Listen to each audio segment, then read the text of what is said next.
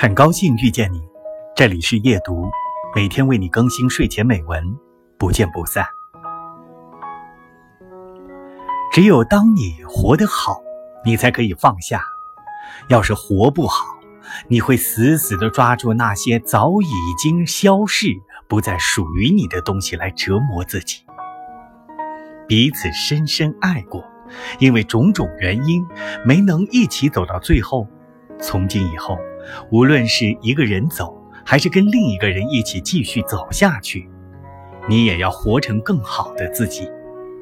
那么，有一天，当你再见到他，你可以挺直腰板，脸带微笑，让他知道你活得很好，你活出了最好的样子。每一段美好的爱情都是养分，纵使分离，也会在余生滋养你。